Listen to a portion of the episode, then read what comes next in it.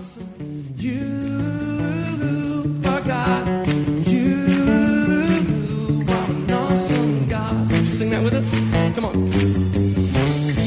pray that as you listen to this message, you will be challenged and encouraged through God's Word. Here at Heartsease Family Life Church, it has always been our desire to see people's lives totally impacted and changed. His Word promises to accomplish that. For more information in regards to our church, you can call us at 225 274 1607 or visit us on the web at www.hflc.us. We look forward to hearing from you. Be blessed now as you listen to God's Word.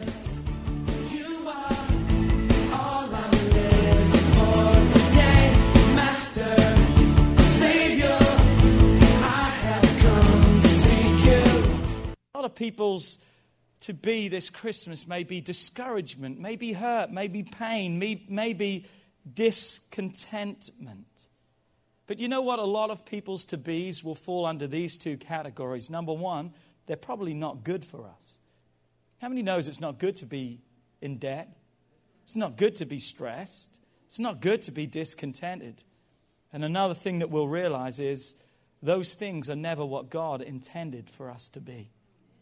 So today I want to give a snapshot, really through this whole series, I want to give a snapshot of what I believe you and I should be, not only during Christmas, but also throughout the entirety of our lives. This isn't just a December message, this is a complete year message. And today I want to talk about tis the season to be jolly.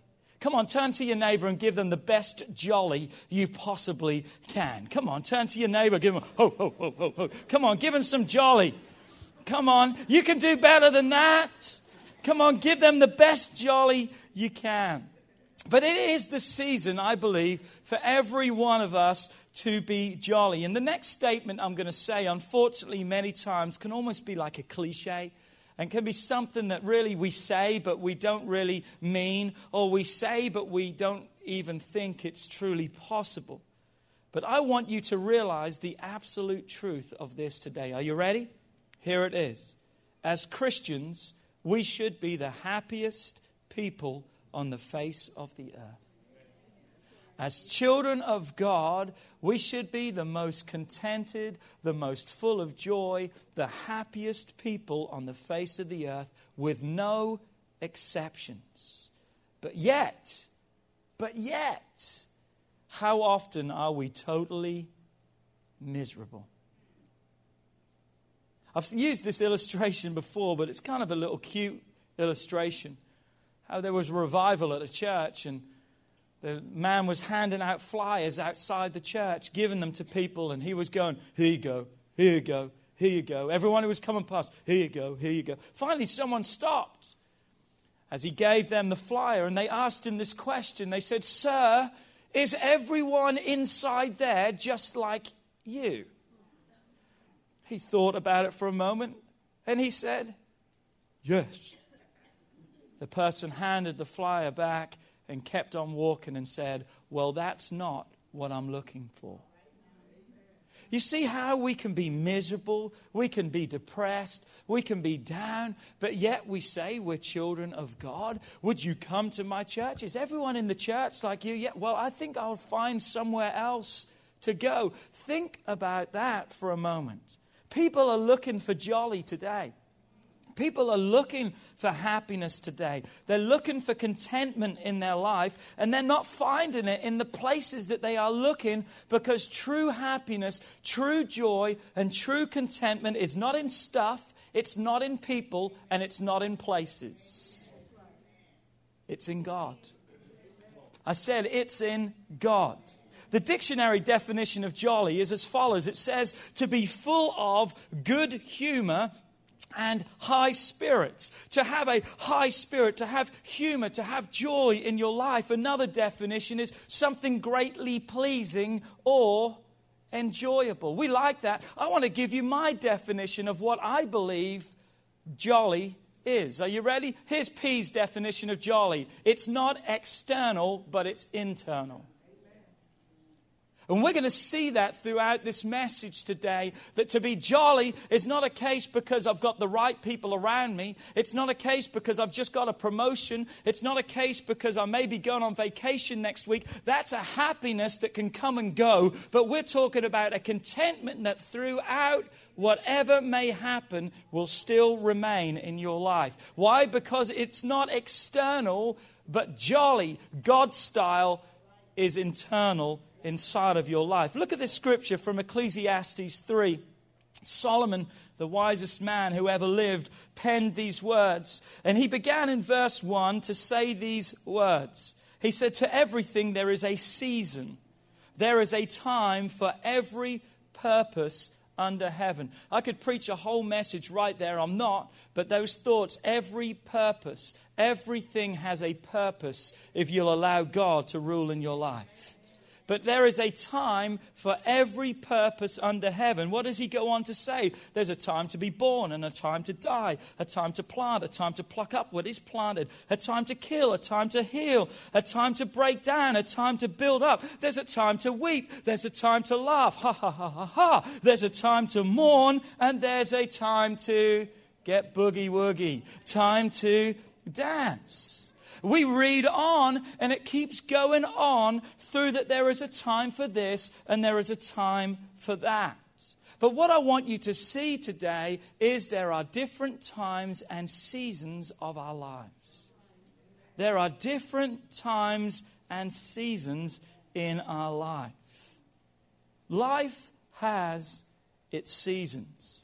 But I want you to see something today, and that is this. Just because your life may not be going through a season on the upside right now, Maybe your life is on the downside right now. Things aren't going exactly to plan. You're not feeling like you really want to feel. The kids aren't acting like they need to act. Your job security is not really there because you're running the risk every day that you could get that pink slip, you could get that notice, you could get your hours cut back. But I'm telling you right now, just because things aren't falling right for you doesn't mean you still can't have contentment.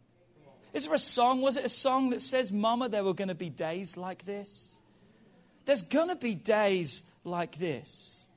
But we've got to ask ourselves the question do I have the right to be miserable? Do I have the right to be miserable? I'm going to answer that question for you today because most of you probably say, well, yeah, of course I do, because you should see what they've done or this circumstance or that. I'm telling you right now, here's the truth. You have the choice to be miserable, but as a child of God, you don't possess the right. I'm going to say that one more time because it's a whole lot better than you responded today. You and I can choose to be miserable, but as children of God, we don't have the right to be miserable. We don't have the right to be miserable. Why? Because Christ in us, the Bible says, is the hope that we can possess in our lives. I truly believe that whatever season you may find your life in, we can have contentment through that season. Not one day when life turns around and we can be happy, but we can have contentment through the seasons, that we can have it through it, that God will bring us through. Look what Philippians 4 tells us. Paul writes these words and what powerful words they are. In Philippians 4 11 through 13, he says these words Not that I speak in regard to need for I have learned in whatever state I am to be content. Come on, say with me, jolly. Come on, say it like you mean it. Jolly. Paul says, I have learned there's going to be needs, and I could write about a lot of needs, he's saying, and a lot of things. He was shipwrecked, he was beaten, he was hungry, he went through, and we're going to see that in the next verse. But he says, You know what? I could write about all those needs if you want me to, but he says, You know what? I'm not speaking about those things because, can I tell you, there's something greater than all those seasons. There's something greater than all those things. And he said, I've learned. How many know sometimes learning takes some time. Through experiences and through trials, you learn stuff. And he said, I have learned through the needs, through the seasons, that whatever state I am in or where I find myself, he said, I've learned to be contented. Please note, contentment is not settling, contentment is not denying. Contentment is not putting stuff on hold because you know the promotion's coming. So hopefully, contentment is something that wants to be alive and real inside of you every second of every moment of every day. The New Living Translation of verse 11 says, For I have learned how to get along happily, whether I have much or if I have little. Verse 12, I know how to be abased, that means have nothing, to be humbled, to have absolutely nothing. And I know how to abound, he said, to have great prosperity in my life. Everywhere and in all things I have learned how to both be full and I have learned to be hungry, both to abound and to suffer need. But here is his conclusion. Here's how he can write in verse 11 I can have contentment despite it all because he realizes I can have all things. I can do all things. Everything is available to my life through who? Through Christ, who what? Who gives me the strength.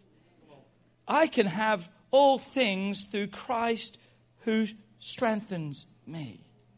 There will be seasons, but there must be contentment. Are you able to get along happily and be contented in any circumstance that you face in your life?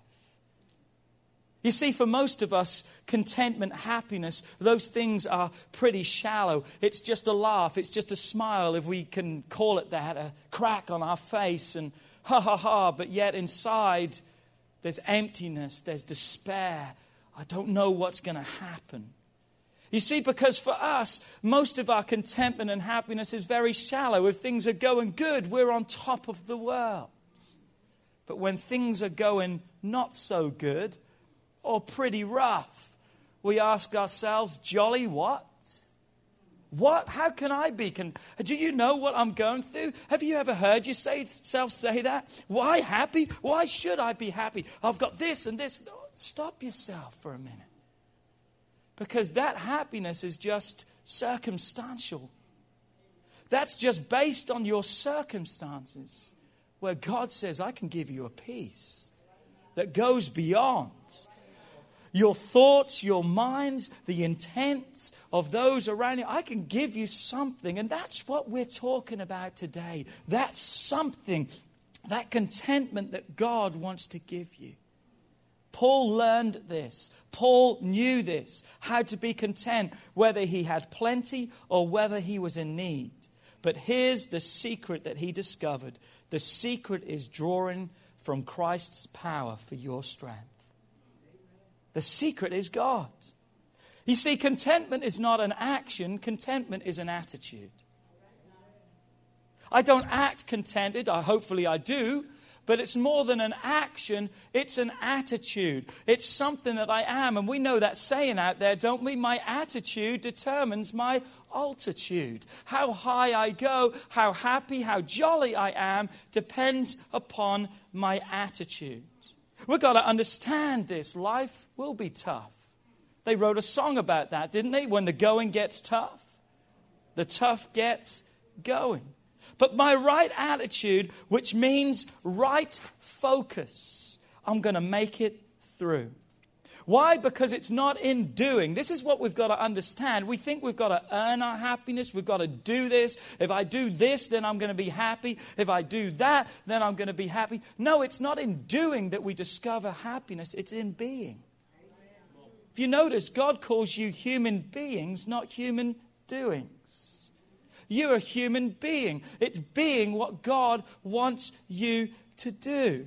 Being in Christ, what does that mean? I'm complete. I'm made whole in Christ. In Christ, I have fulfillment. In Christ, I'm blessed. Come on, in Christ, I'm sustained because He keeps me. In Christ, I'm loved. I'm accepted. In Christ, I have a future. In Christ, I have a hope. You see, contentment is not in doing, but understanding the being part.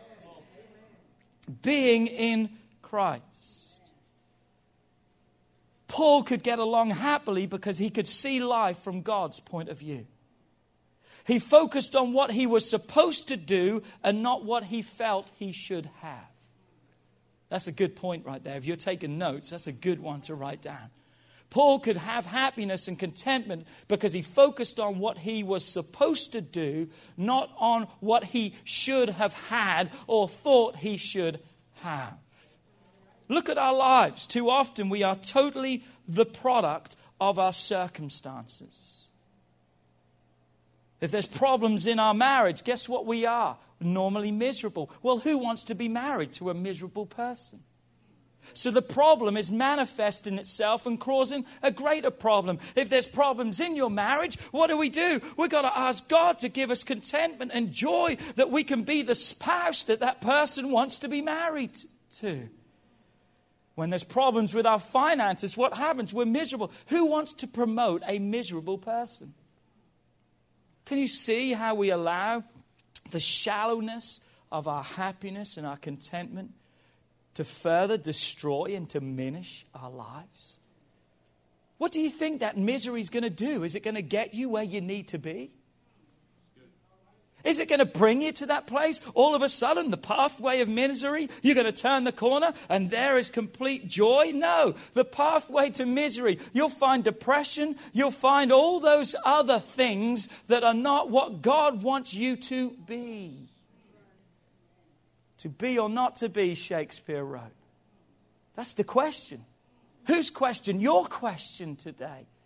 What are you going to be? We know what we can be. What about this? When people get sick, have you ever seen people most of the time they get sick? They look sick. What do you mean they look sick? They get depressed. They get down. What's wrong with you? I'm not feeling well. What's wrong? I've got a bad report. We allow those things to consume us.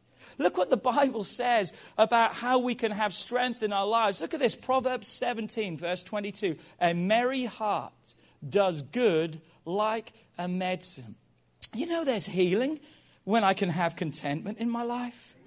Come on, there's healing when I can have contentment. I heard this story once about a man. He was given, he was given the, the doctors told him there's no hope for your life. They told him to go home and die. I mean, that's great words to hear, isn't it?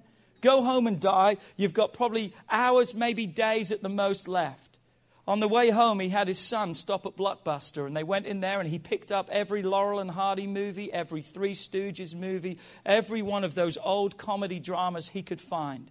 And one after the other, he put them in his VCR. It was a VCR back then. He put them in his VCR and he played one after the other after the other. And he, ha, ha, ha, ha, ha. He laughed and he laughed and he laughed. A week went by. He's still laughing. Two weeks went by. He's still laughing. Hold on a second. You had hours and days to live. We're now in the second and third and fourth week. Finally, he goes back to the doctors, and the doctors look totally amazed and said, we don't know what's happened. You have perfect health in your body.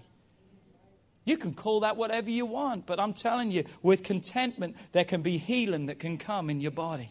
Tell me what stress does to your body. Tell me what all those things does to your body. But tell me what peace inside, contentment inside, joy that I can lay my head on my pillow every night, looking forward to waking up the next day, not praying, God, please take me home.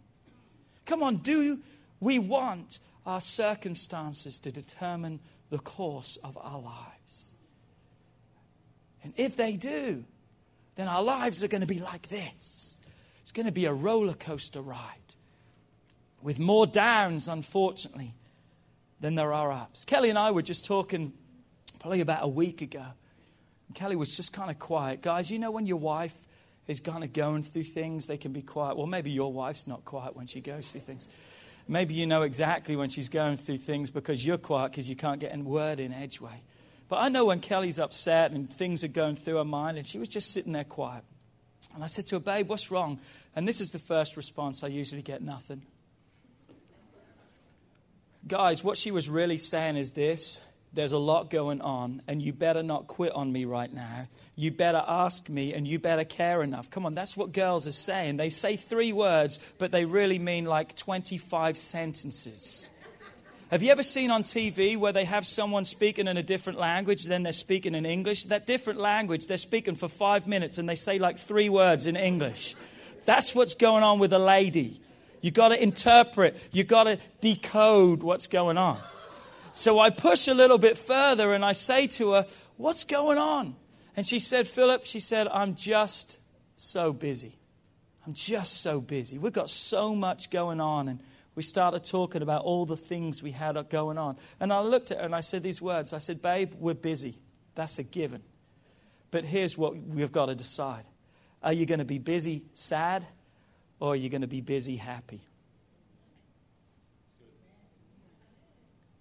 Can't change the fact we've got all these dates planned, but I can sure change the way I face those. And she said to me, I'm going to be busy sad. true, true story. True story. Didn't you say that? But you know what? It wasn't a few seconds later that we were laughing about it. But isn't that the truth so many times? And I'm not picking on her because I make that choice too in my lives too many times. Well, I'm going to just be busy, miserable. I'm going to be busy, sad. You know how much harder it is to be busy sad than it is to be busy glad. To have the contentment of God. You see, through Christ, we can have contentment in our lives. And I want to look today at six ways. Six ways that we can live jolly, that we can have joyful, contented lives. Are you ready? Take notes. You need this stuff. Are you ready? Number one, we can have contentment in our life through relationship with Christ through relationship with Christ. I thought I'd get at least one amen there.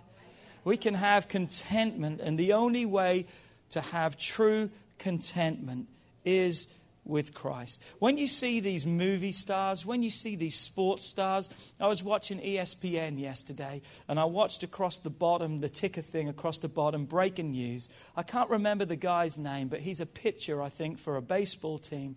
And they said he was about to be offered a six or seven year deal for $145 million.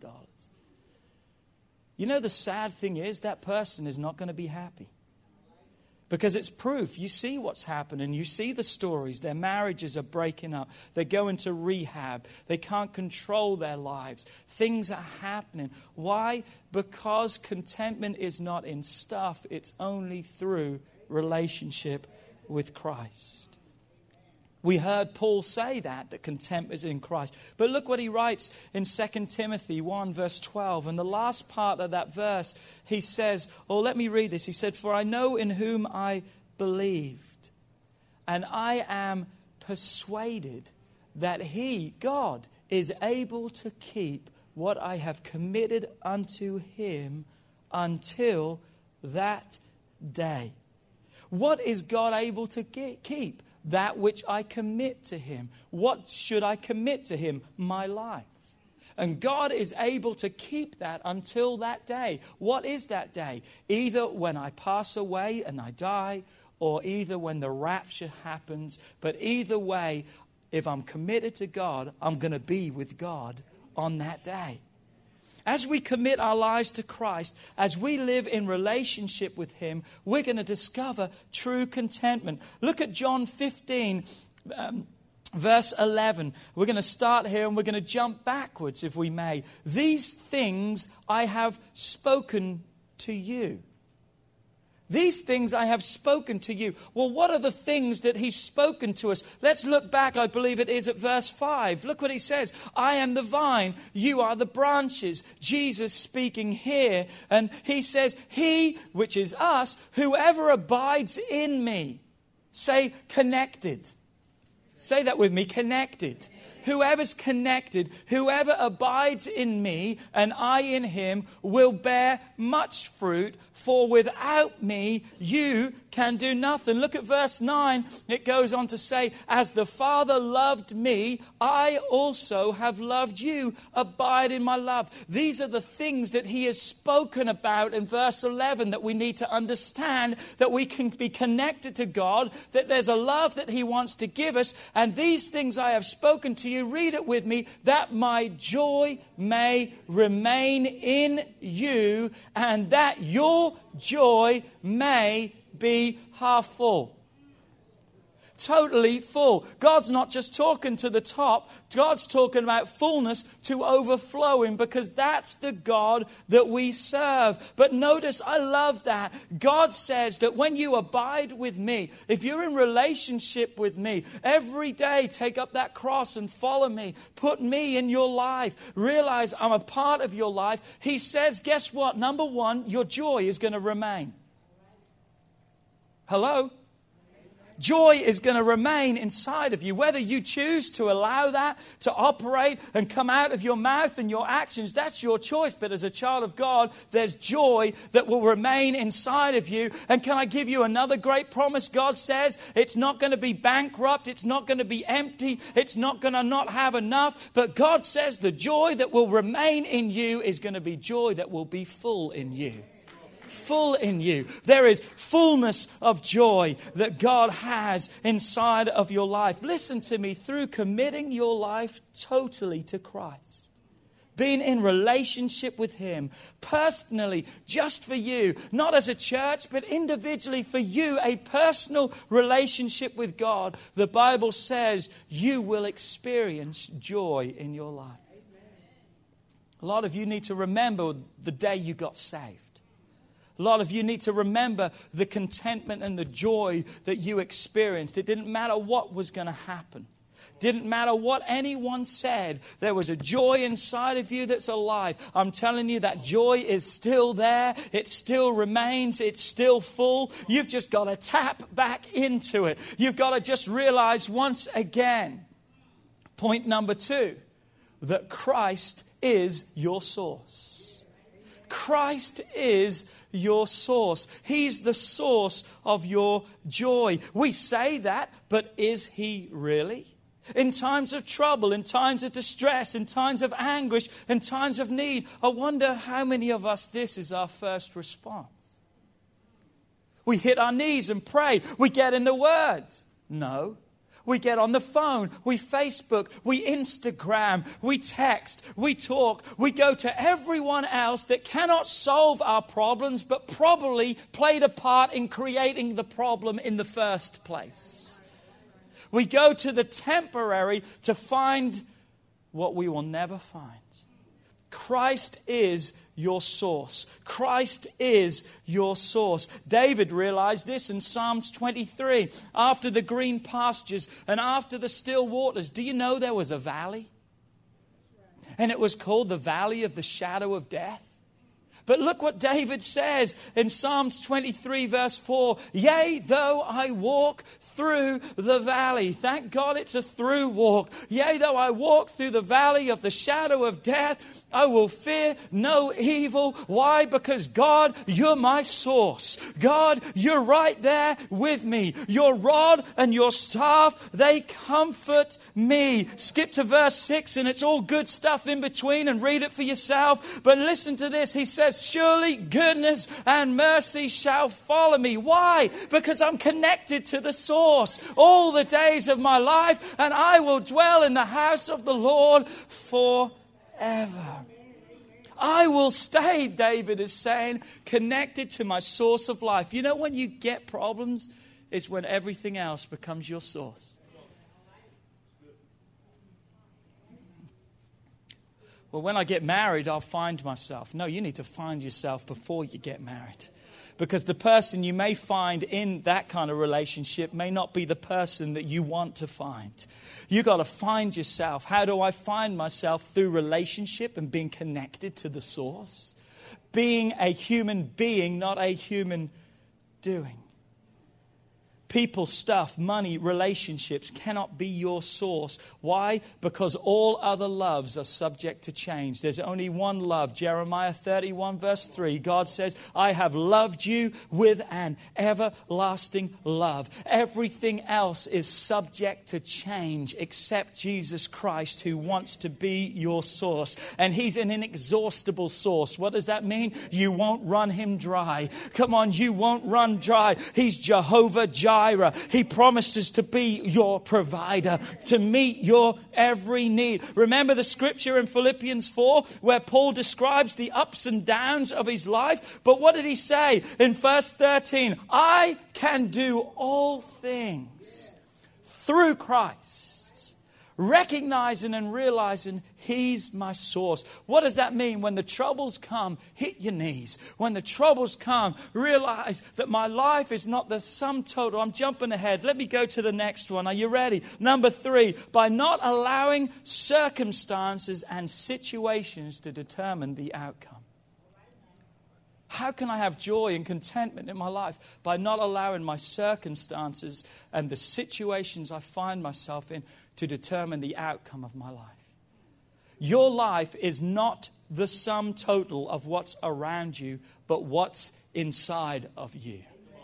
Come on, I'm giving you truth today. As children of God, your life is not the sum total of everything that's going on around you. It's the sum total of Christ in you. It's the sum total of what's inside of you. Remember that little submarine they made to withstand all that pressure? And they went about two miles down to the bottom of the ocean where it was pitch black. And that submarine had to be built so strong because it would crush under the pressure that was down there. And when they flicked the lights on, the first thing they saw swimming by was this little dainty fish.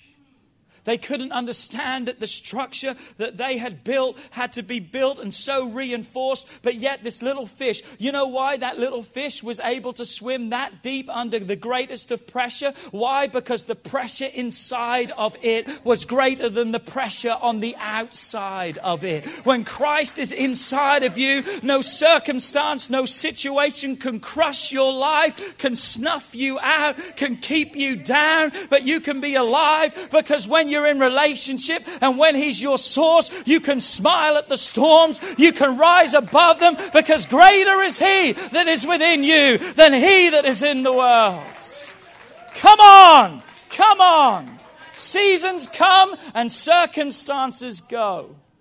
And they're all a testing of my faith. Look what James says Count it all joy when you fall into various trials, knowing that the testing of your faith, say with me, produces the testing of my faith produces. That word patience there means an endurance. Say with me, endurance. The testing produces endurance. The testing produces endurance. Verse 4 But let endurance or patience have its perfect work or perfecting work that you may be perfect and complete and that you will be, come on now, you will be lacking nothing. You see, God can use the circumstances of my life to shape me, not to break me. God can use the trials and the tribulations to make my life, not to break my life. He uses those things to make us more in His image, to strip away the stuff from our lives, to remove the rough edges. But if we don't watch, our circumstances will discourage us, they will rob us, they will destroy us, and they will try and take our relationship with God. But you and I have got to see those things for what they are. They are made to disconnect us from God, to take us out of relationship with our source, to steal our joy that remains and is full inside of us. Come on, but when our faith is in Him and not in our circumstances, you're going to be able to say, like Paul in 2 Corinthians 4, verse 7 through 9, but we have this treasure in earthen vessels, that the excellence of the power may be of God and not of us, what's around us, for we are, come on, not a question question of whether we will, but we are what? Hard pressed on every time, yet not crushed. We are perplexed. Come on, and that's not a type of glass. Amen? That's a perplexing. That's not knowing what's going on around us, not having the answers, but we may be perplexed, but the Bible says we're not in despair. Notice what it says, verse 9 persecuted but not forsaken, struck down but not destroyed. I like what the message Bible says knocked down but not knocked out. You see, tough times, adversities will shape my life and not destroy it. They can build contentment and joy. How do I know that? Because Nehemiah 8, verse 10 tells me the joy of the Lord is my strength. Come on, say that with me. The joy of the Lord is my strength. Help us, Jesus. We've got to race through this. You give me five more minutes. Give me five more. Number four, here's what we've got to do. We've got to realize that life is built with seasons.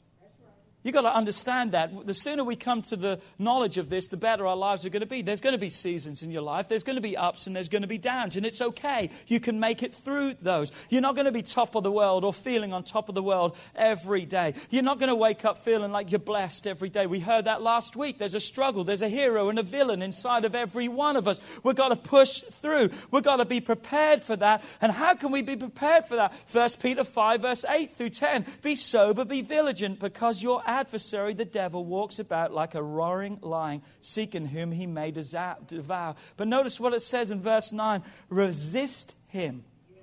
Resist him. How? Standing firm in the faith. Verse 10 But may the God of all grace, who has called us to his eternal glory by Christ Jesus, after you have suffered for a while, perfect, establish, strengthen, and settle you. Notice that settle you. Give you the confidence that you need in your life to help you, to restore you, to make you strong and steadfast. It's not if, but when. But His strength and His joy can see us through. Number five, I can have contentment in my life through the right connections. 2 Corinthians 4:14 Do not be unequally yoked together with unbelievers for what fellowship has righteousness with lawlessness and what communion has light with darkness. Come on, it's the right people we need to be around. We need to have the right people speaking into our life. There's always going to be someone with a negative slant. I don't want to know the negative. I want to know what God's word says. I want to be reminded of the truth, and that is this. Yes, there may be trials and there's tribulations. There's going to be seasons, but yet God is going to make everything perfect in its time. And God's going to bring us through, and God's going to make us victorious. Come on, we've got to be in the boat with the right people. We've got to be around the right people. We've got to have the encouragement around us that when we feel down, someone's going to push us on. Come on, if you go go to the gym, you can work out a lot better with a partner. Why? Because when you're tired, come on, how many knows that when you're tired, there's probably five more in you, but you can't do it on your own. But when someone stands over you and says, come on, you can do it. And what do they do? They grab that bar. They don't take the weight, but it's almost like they do. And they're there and they're lifting it with you, encouraging you. Come on, I'm telling you today, there's five more in you today. Why? Because of the people that you're around. And not only the right connections as in the people, but in the right places. Come on, you need to be in his house. Come on, you need to be in the house. You need to be in the house of God. David said, I was glad when they said unto me, Let me go. Oh, there's that gladness. That's that contentment. Where was it found? In the house of the Lord. It's a joy that came when I knew David said, I was going to the house. Come on, there's joy in the house. Number six, by making the choice to be happy. Just like with love, I believe contentment is a choice that you and I have to make. We can choose today to not only be happy, but to be contented. We can choose. Why? Because we know there's joy in us and it's a fullness of joy. We know that it's strength that God wants to give to our life. And remember what Paul said wherever I find myself, I know contentment. I have learned to be contented. Come on, today it's the season to be jolly. It's the season to be jolly. To have true contentment in your heart that will play out through your life, that will give you the strength for the journey. Come on, the joy of the Lord is my strength. Come on, say that with me one time. Nehemiah 8, verse 10. Say that with me. The joy of the Lord is my strength. Would you stand to your feet with me today?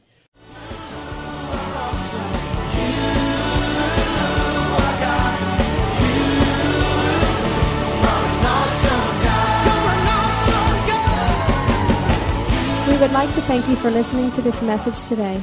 We pray that your life has been challenged by what you've heard, but we also know it will be changed as you put God's Word into effect. At Heartsease Family Life Church, our doors are always open to help. If you need any more information or just a friend to listen, we are here. Call us at 225 274 1607 or email us at pastorp at hflc.us. Remember, put God first in your life and everything you do will prosper. We look forward to seeing you soon. God bless.